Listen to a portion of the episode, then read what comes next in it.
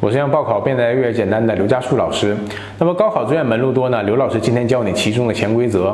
高考志愿填报呢，不仅仅是根据高考分数去匹配大学，更是对考生未来职场与人生发展进行规划的一个深谋远虑。对于即将迈入象牙塔、深入大学的高三学子来说，选择一所什么样的大学，读一个什么样的专业，几乎意味着未来选择了一种什么样的人生。这似乎有点夸张，但国内教育和就业的事实大致如此。未来一二十年内。估计都很难有根本性的改变。名校也好，普通大学也罢，重要的是志愿一定要填的靠谱，填一个中一个，也不浪费分数。那么自我定位呢是要比较要求比较准的，这个是前提。挑大学选专业的时候呢，一定要有一个清楚明白的自我定位，这是靠谱的填报志愿的一个前提条件。那该怎么做呢，才能使自己定位准确呢？首先呢，要了解自己的兴趣所在。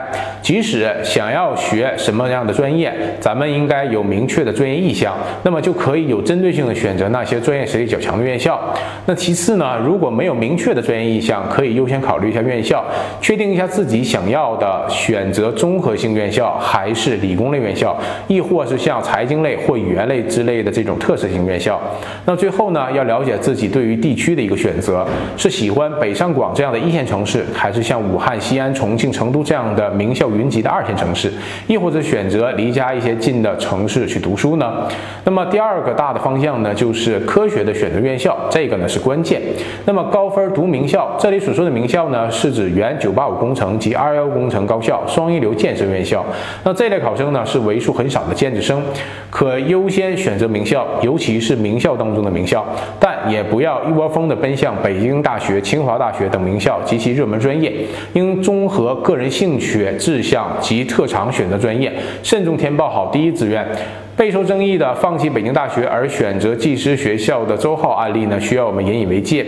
此外呢，还应该适当考虑其他名校的一个特色专业。那么第二点呢，就是中等成绩呢，咱们要看情况。那么这类考生分数呢，在一本以上，志愿范围呢是重点本科院校，此类学校呢数量多，招生量大，考生填报志愿的范围呢是非常广的。如果没有明确的志愿意向，可以优先考虑选择一个相对好的院校。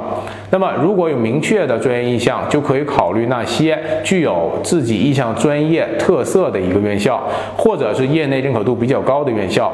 以一名天津考生为例。这名考生的高考分数呢在一本线以上，想要学财经类专业，那么他就可以选择天津财经大学、东北财经大学、山东财经大学等特色的非二幺财经类高校。那么第三类考生呢，就是成绩一般，那他就得是专业优先了。所谓成绩一般的考生呢，是指分数介于呃一本和二本之间的。那么一般来说，普通本科院校之间的实力呢，声望并没有太大的差别。那么就算排名有差距，社会上呢也不会有太多的一个计较。但是对于这些普通本科院校来说吧。专业的重要性就凸显出来了，跟所有考试成绩的考生一样，所选的专业差别极大，可能会直接关系到考生今后的一个就业、考研等竞争力问题。既然只能读普通本科，重点大学名校上不了，那么对此类考生而言，选择好专业比填报学校更为重要。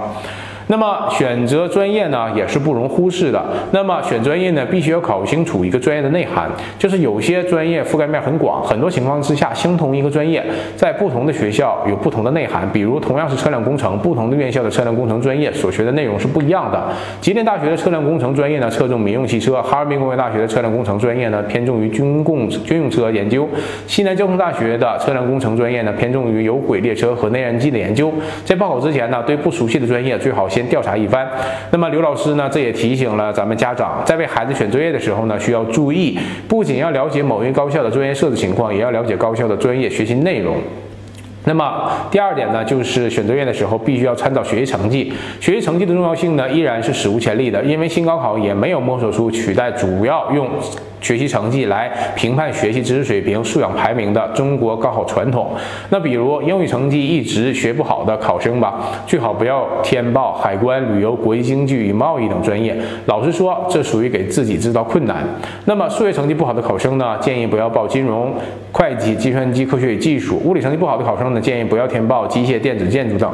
另外，某些高校的某些专业对考生单科成绩也会有一定要求，比如香港中文大学的基础班要求考。生的高考英语成绩不低于一百三十分，这些呢都可以在高招生简章当中能够看到的。那么从科学客观。